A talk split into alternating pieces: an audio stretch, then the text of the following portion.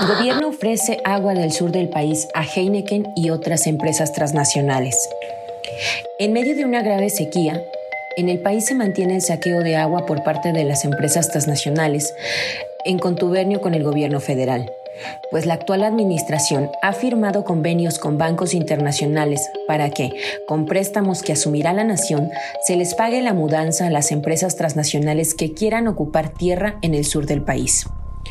Tal es el caso de Heineken, que se encuentra entre las principales empresas causantes del saqueo de agua, hasta dejar sin una gota a miles de pobladores en el norte del país, o en el caso de la cervecera Constellation Brands, que fue expulsada por los habitantes de Mexicali.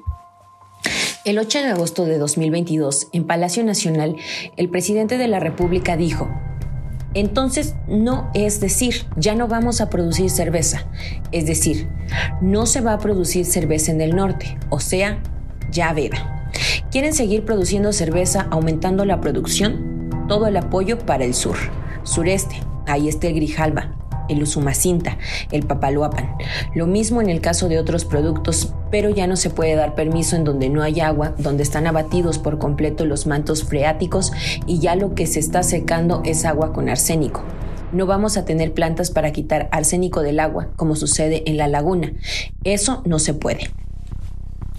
La Secretaría de Hacienda y Crédito Público se comprometió en julio de 2022 con el Banco Interamericano de Desarrollo a recibir préstamos por casi 2.800 millones de dólares, que irán directamente a empresas transnacionales, incluidas las cerveceras que después de haber estado en el norte del país pretendan instalarse en Oaxaca o en los estados donde se construye el corredor interocénico y el llamado Tren Maya. El banco calcula ganancias para las empresas por 35 mil millones de dólares si se ubican en los estados del sur de México, al ocupar territorios de municipios para lo que llaman espacios industriales. Heineken, responsable del saqueo, le regala de su agua en latas de aluminio a los pueblos de Nuevo León.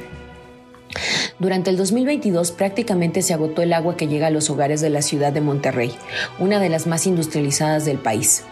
Asimismo, en otros municipios del estado de Nuevo León, en que se llegó al extremo que miles de familias no tenían ni un vaso para beber, lo que otras empresas aprovecharon, por ejemplo, para vender un garrafón de agua de 20 litros en un precio que iba de los 150 a los 280 pesos.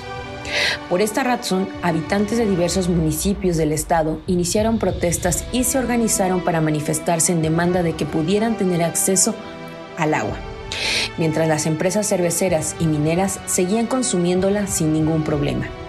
La respuesta del gobierno fue enviar a la policía a desalojarlos y terminar las protestas para que el agua de ríos cercanos a la capital de Nuevo León fuera desviada a Monterrey.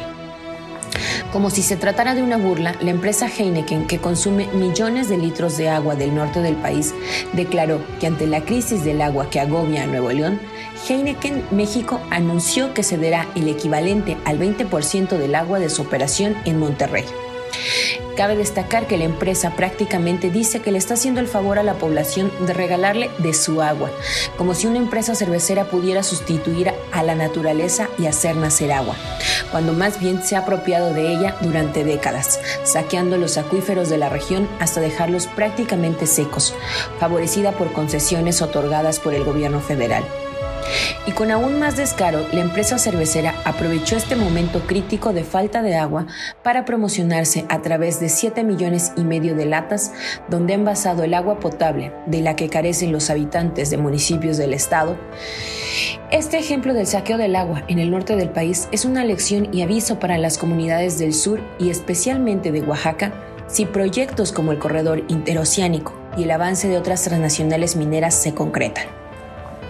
Y en finales de 2023 hay alertas ante una escasa temporada de lluvias y la consecuente pérdida de cosechas que muy probablemente continuará en 2024.